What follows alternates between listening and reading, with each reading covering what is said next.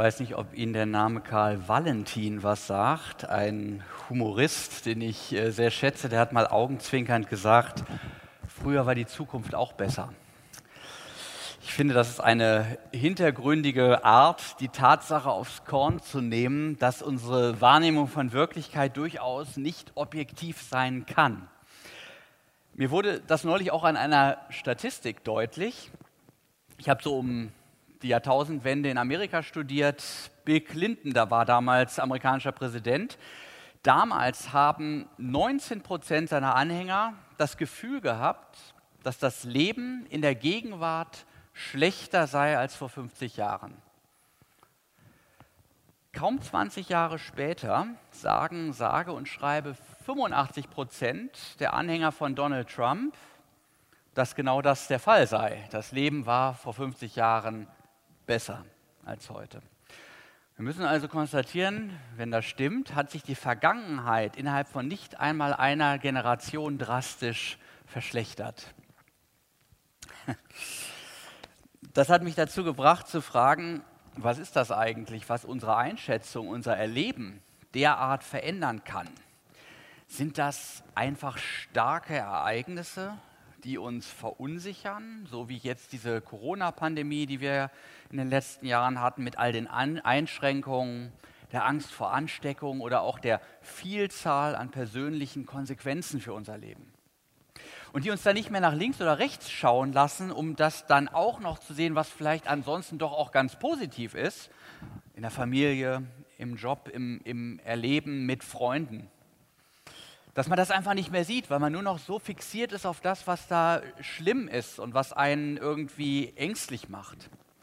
Oder sind es lediglich die Nachrichten von solchen Ereignissen, die beispielsweise mit der Berichterstattung jetzt aus der Ukraine emotional uns immer wieder total aufwühlen und uns das näher bringen, als es uns sonst möglicherweise tangieren wird und damit auch Ängste fördern? Der Krieg könne sich womöglich ausweiten, gar zu einem Atomkrieg werden. Und ist dieser gesellschaftlich empfundene Mangel an Hoffnung, der immer wieder auch in Umfragen rausgearbeitet wird, ist das vielleicht der Tatsache geschuldet, dass schlechte Meldungen sich besser verkaufen lassen, so in dem Sinne, only bad news are good news? Oder liegt es an dem Social Distancing, also dieser, dieser Distanz, die wir in der Corona-Zeit voneinander gewonnen haben und wo jeder so in seiner eigenen Welt, in seinem eigenen Kosmos, in seiner eigenen Blase lebt, in denen wir uns dann nur noch mit denen beschäftigen und unterhalten, die uns bestätigen?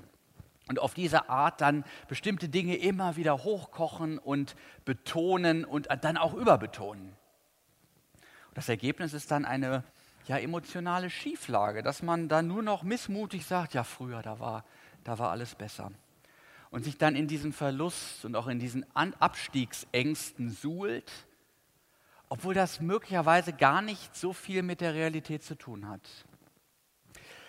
Ich will das offen lassen, aber ich frage mich das immer wieder und umgekehrt, das ist jetzt die Frage, der ich eigentlich noch viel mehr jetzt nachgehen möchte, ist, was sind das für, für Dinge, für Situationen, die uns als Individuen und auch in, in Gesellschaft, in Gemeinschaft wieder Hoffnungsmomentum aufnehmen lassen, die uns Zuversicht gewinnen lassen. Ja, wie können wir wieder eine GmbH werden, eine Gemeinschaft mit einer begründeten Hoffnung? Vieles ist ja unzweifelhaft besser geworden, haben wir eben gehört. Und auch wenn man bestimmte Statistiken sich anguckt, lässt sich das nicht leugnen. Nehmen wir unsere Lebenserwartung. Jede Woche verlängert sich unser Leben um ein Wochenende, sagt der niederländische Altersforscher Rudi Westendorp.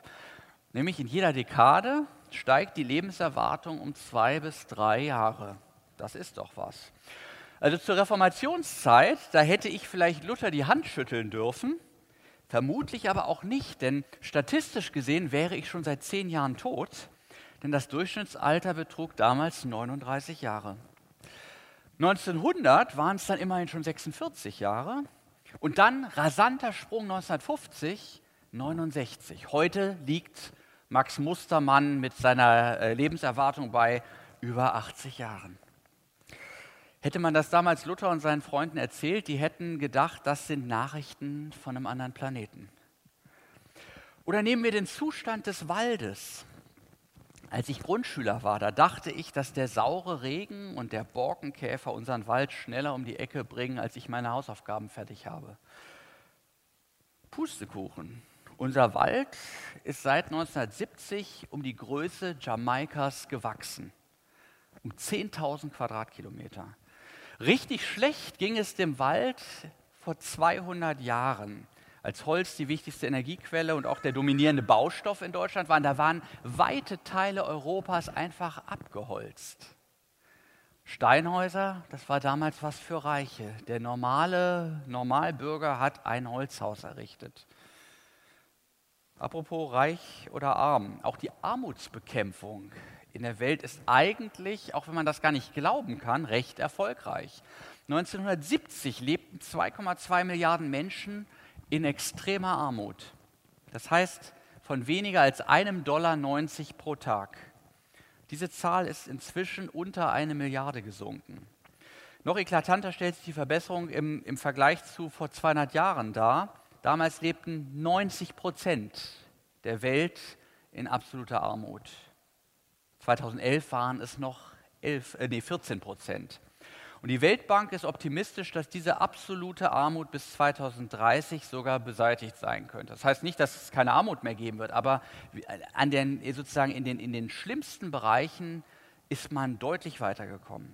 Und ich finde, das sind auch gute Nachrichten. Und so könnte man jetzt weitermachen. Vieles ist wirklich besser geworden, objektiv. Wir haben weniger Kriminalität und Verkehrstote in Deutschland.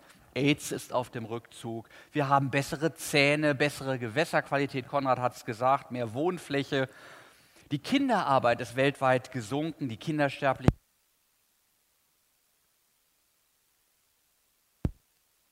Es geht weiter. Jetzt ist der äh, Stecker wieder drauf, jetzt wird es gut. auch das ist besser geworden. Die Akustik wird minütlich besser. Ähm, viele Dinge, also die Grund zur Freude und Dankbarkeit sind und, und Hoffnung machen könnten.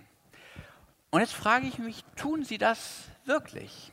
Und ich weiß es nicht, ich sage, entscheiden Sie selbst.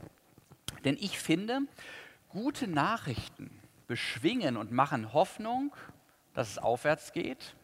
Aber nachhaltiger noch wirkt nach meinem Empfinden die Begegnung mit Menschen, die uns als Hoffnungsträger begegnen. Menschen, die etwas in sich tragen, was eine bessere Zukunft verheißt, wo, wo, wo es uns inspiriert, mit denen Kontakt zu haben und zu sagen, ja, da geht noch was. Ich denke an Martin Luther King mit seiner berühmten I Have a Dream Rede oder an den ähm, englischen Parlamentsabgeordneten William Wilberforce der mit seinem politischen Lebenswerk quasi im Alleingang die Sklaverei in den britischen Kolonien abgeschafft hat. Es ist interessant in seiner Biografie zu sehen, als, diese, als dann die Abschaffung beschlossen wurde, ist er vier Tage später gestorben. Man merkt richtig, Job erfüllt, mein Leben ist, hat seinen Dienst erfüllt. Sehr, sehr, sehr eindrücklich. Oder eine Geschichte, die ich Ihnen sehr gerne erzählt, in neuerer Zeit wir sind wieder bei dem US-Präsidenten Jimmy Carter. Die Älteren unter Ihnen werden sich erinnern, der durch die Gründung einer Stiftung äh, nach seiner aktiven Amtszeit als Präsident zu einer Art modernem Siegfried geworden ist, einem Drachentöter. Denn er hat im Ruhestand den Kampf gegen ein wahres Ungeheuer aufgenommen, gegen den Guinea-Wurm der sich schon seit Jahrtausenden durch menschliche Eingeweide frisst. Selbst bei ägyptischen Mumien hat man den schon nachgewiesen. Das ist ein etwa ein Meter langer Wurm, den man sich vor allem durch schlechtes Trinkwasser einfängt. Der hat noch in den 80er Jahren etwa dreieinhalb Millionen Menschen mit furchtbaren Schmerzen malträtiert. Und dank Jimmy Carter gibt es heute weltweit nur noch etwa 20 bis 30 Fälle im Jahr. Das ist doch mal eine Ansage. Wer Hoffnungsträger ist, muss selbst Hoffnung auf Besserung in sich tragen. Viele dieser Leute, von denen hier die Rede ist und die Großes angestoßen haben, waren von einer Hoffnung angetrieben, die wenig mit der Zeit zu tun hatte, in der sie lebten. Im Gegenteil, ihre Gegenwart war eher von Hoffnungslosigkeit, von Schicksalsergebenheit oder auch Gedankenlosigkeit geprägt. Und umso bemerkenswerter, dass dort einige rausstachen. Im Alten Testament der Bibel, Das ist die Geschichte Israels mit seinem Gott. Da gibt es eine besonders dunkle Epoche, die die äh, Zeit des sogenannten babylonischen Exils umfasst. Wenn die Babylonier damals Weltmacht irgendwo einmarschierten, dann sorgten sie nach der Invasion für den Bestand der neuen Ordnung, indem man die Oberschicht eines Landes deportierte. Die wurden dann rausgeschmissen aus dem Land, in das, äh, nach Babylon ähm, deportiert und man hat dann eine andere Oberschicht aus Babylon dort installiert. Und ähm, genau das ist auch mit Israel geschehen. Israel hatte mehrere Teile. Es gab ein Nordreich, das war schon viele Jahre vorher zerstört worden. Die Leute waren deportiert und jetzt war nur noch der Rumpfstaat Juda da, der Süden. Und es gab einen Propheten damals in diesem Rest Israel, Jeremia hieß der, der hat einen Brief geschrieben an diese Deportierten. Und er hatte ein Wort Gottes für sie. Es waren Leute, die hatten ihre Heimat verloren, ihre Verwandtschaft, zum Teil auch ihren Glauben. Und Jeremia sagt nun, ich habe was für euch. Und er sagt ihnen, Gott sagt euch, setzt euch ein für den Frieden und das Wohlergehen Babels, wohin ich euch als Verbannte geschickt habe. Betet für das Wohlergehen der Stadt, denn wenn die Stadt, in der ihr gefangen gehalten werdet, Frieden hat, dann habt ihr auch Frieden. Und darin steckt etwas ganz Wichtiges. Jeremia vermittelt ihnen, dass sie nicht durch ein blindes Schicksal in diese Situation geschickt worden sind. Sie sind nicht einfach nur Spielball von irgendwelchen Weltmächten, die halt mit so einem Zwergstaat wie Israel machen können, was sie wollen. Sie sind vielmehr Boten des allmächtigen Gottes, der ihnen einen Auftrag gibt. Setzt euch für Frieden in Babel ein, wohin ich euch gesandt habe. Zwar wurdet ihr gewaltsam von einer imperialistischen Weltmacht dorthin verschleppt, aber dahinter steht ein größerer. dahinter steht der, der die Geschicke und die Geschichte dieser Welt lenkt. Ihr seid jetzt dort, also macht was draus. Und ich finde, das hat die Situation für diese Leute enorm verändert. Gott führt hier Regie und Hoffnung entsteht, wenn man weiß, dass die richtigen oder der Richtige an den Schalthebeln der Macht sitzt. Man kann das an jedem abstiegsbedrohten Fußballverein wunderbar studieren. Wenn dann der Richtige kommt, dann keimt Hoffnung auf, unabhängig vom Tabellenstand. Der kann das schaffen, mit dem ist das möglich. Hoffnung kehrt wieder ein. Ich weiß als Kölner, was ich sage. Beim FC haben wir noch letztes Jahr den nahezu Abstieg äh, geradezu zitternd abwenden können und heute träumen wir schon wieder von der Champions League. Also das geht ganz schnell bei uns, wenn der Richtige da ist. Ja, und die Deportierten da in Babylonien, die können nach Jeremias Zusagen nun mit Recht davon ausgehen, dass da einer ist, der alles im Griff hat. Gott weiß, was er tut, wenn er Menschen in eine für sie unvorhersehbare Situation und Zukunft schickt. Er ist der Herr der Geschichte, auch unserer Geschichte. Ja, was ist das eigentlich mit Jeremia? Der war ja nun eben nicht dort, sondern er ist in Israel verblieben. Der wurde offenbar nicht zu diesen Führungseliten gezählt und galt als nicht systemrelevant. Finde ich auch wieder eine ironische Geschichte, nicht heute 2600 Jahre später. Was weiß man noch, wer da systemrelevant ist? Aber von Jeremia wissen wir noch was. 2600 Jahre später äh, wissen wir, was er getan und gedacht hat. Ja, was hat er gemacht? Er hat Botschaften empfangen, die ihn zum Hoffnungsträger machten, aus gutem Grund und auf gutem Grund. Da spielt nämlich ein merkwürdiger Immobilienkauf eine Rolle. Hören Sie selbst, ich lese beim Propheten Jeremia im 32. Kapitel. Die folgende Botschaft des Herrn erhielt Jeremia im zehnten Jahr der Herrschaft König Zedekias von Juda. Das war der König von diesem Rumpfstaat, war nur noch eine Marionette, die war schon eingesetzt von den Babyloniern. Er war zugleich das 18. Jahr der Herrschaft des Königs Nebukadnezar. Das war der König von Babylonien. Damals belagerte das Heer des babylonischen Königs äh, Nebukadnezar die Stadt Jerusalem. Und Jeremia wurde auf Befehl Kö König Zedekias im Wachhof des Königspalasts gefangen gehalten. Man beschuldigte ihn, du gibst vor, ein Prophet des Herrn zu sein und behauptest immer, So spricht der Herr, ich gebe diese Stadt in die Gewalt des Königs von Babel. Er soll sie erobern. Ihr könnt gegen die Babylonier nicht siegen, egal wie sehr ihr kämpft. Das alles soll der Herr gesprochen haben. Also was ist da passiert? Der Jeremia hat nicht sozusagen königstreu immer gute Nachrichten verbreitet und hat gesagt, es wird ganz eng für euch. Und das wollten die nicht hören und haben ihn weggesperrt. Und da sagt Jeremia, der Herr schickte mir eine Botschaft. Er sprach, dein Vetter Hanamel, der Sohn Schaloms, wird demnächst zu dir kommen und dich auffordern, kauf von mir den Acker, der bei Anatot liegt. Nach dem Gesetz hast du das Vorkaufsrecht, du bist deshalb zum Kauf verpflichtet. Und tatsächlich kam mein Vetter Hammermehl zu mir in den Wachhof. Es war genauso, wie der Herr es angekündigt hatte. Er sagte, kauf doch meinen Acker, der bei Anatot im Gebiet des Stammes Benjamin liegt. Nach dem Gesetz hast du sowohl das Besitzrecht als auch das Vorkaufsrecht. Bitte kauf ihn doch. Da verstand ich, dass das ein Befehl des Herrn war. Deshalb kaufte ich meinem Vetter Hanamel den Acker in Anatot ab. Als Kaufpreis gab ich ihm 17 Silberschäkel, sind etwa 30.000 Euro.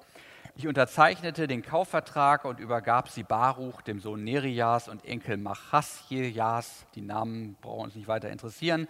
Danach erteilte ich Baruch vor den Ohren aller den Auftrag, der Herr, der Allmächtige, der Gott Israels spricht, nimm diese beiden Urkunden, den versiegelten Kaufvertrag und die unversiegelte Abschrift und lege sie in einen Tonkrug, damit sie lange Zeit erhalten bleiben. Denn der Herr, der Allmächtige, der Gott Israels spricht, in diesem Land sollen künftig wieder Häuser, Weinberge und Äcker gekauft werden.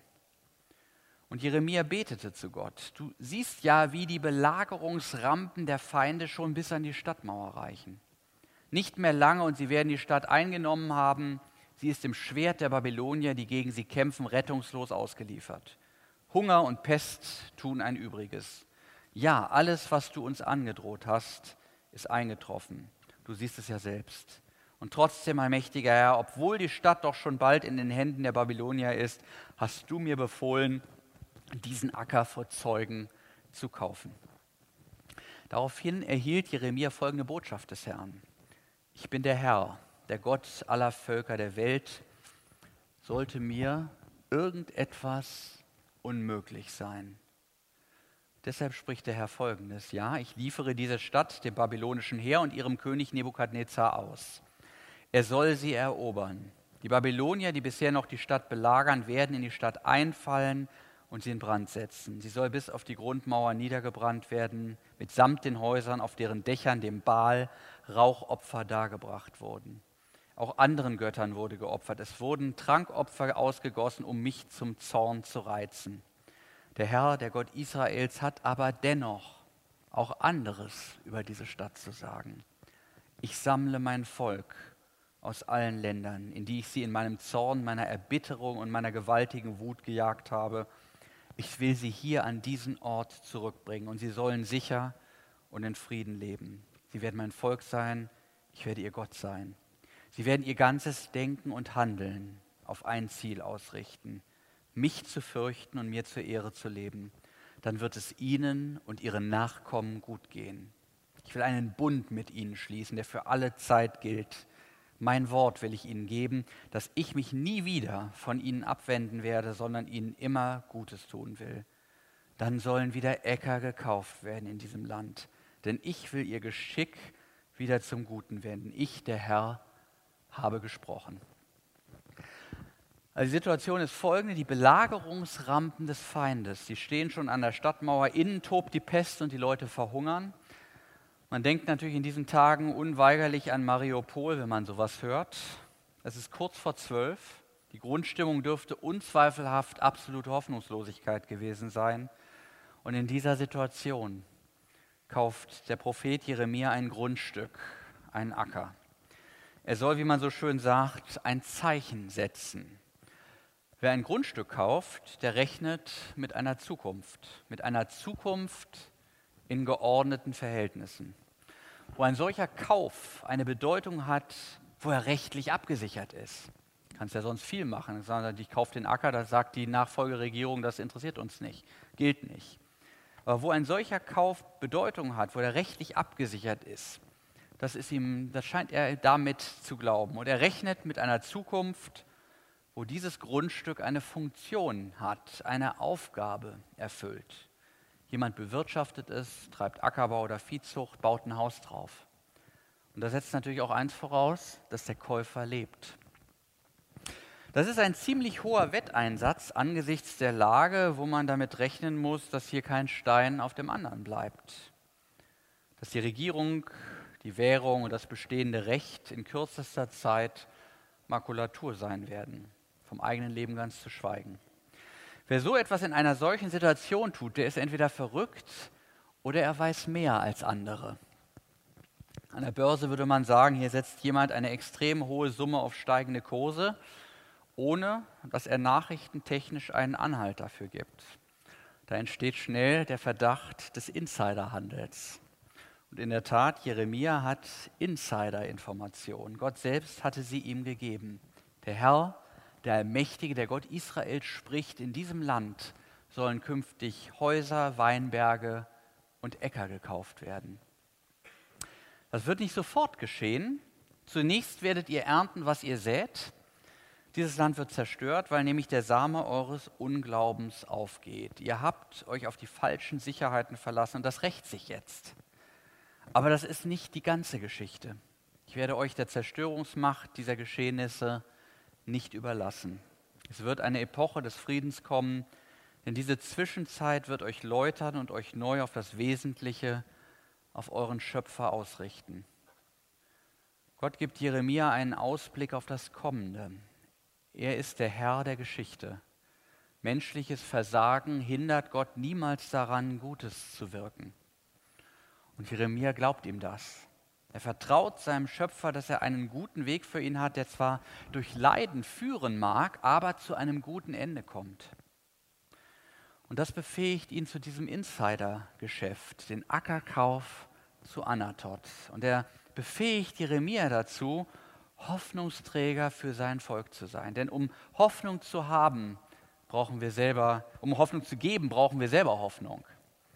Eine begründete Hoffnung. Menschen hoffen ja auf alles Mögliche. Die letzten Monate haben gezeigt, dass Menschen auch auf allerlei Illusionäres gehofft haben. Dass es beispielsweise nie mehr Krieg geben würde.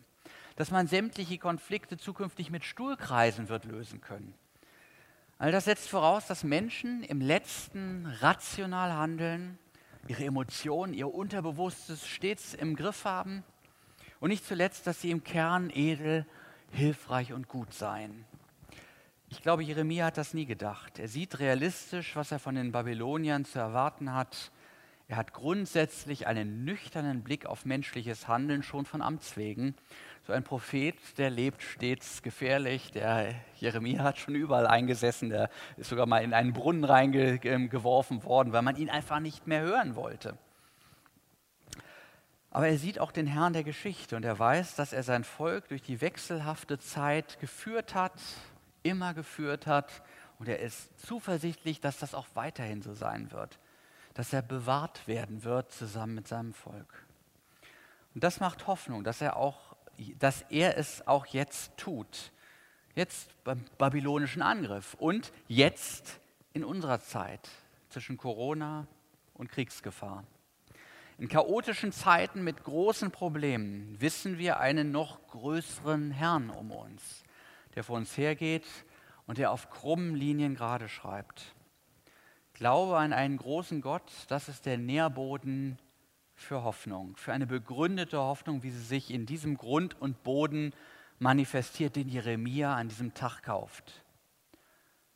Und wir heute hier sind auch solche, die in unserer Zeit solche Zeichen der Hoffnung setzen sollten. Hoffnung, dass unser Gott allen Katastrophen, Diktatoren und Krisen zum Trotz diese Schöpfung erhält, bis er wiederkommt.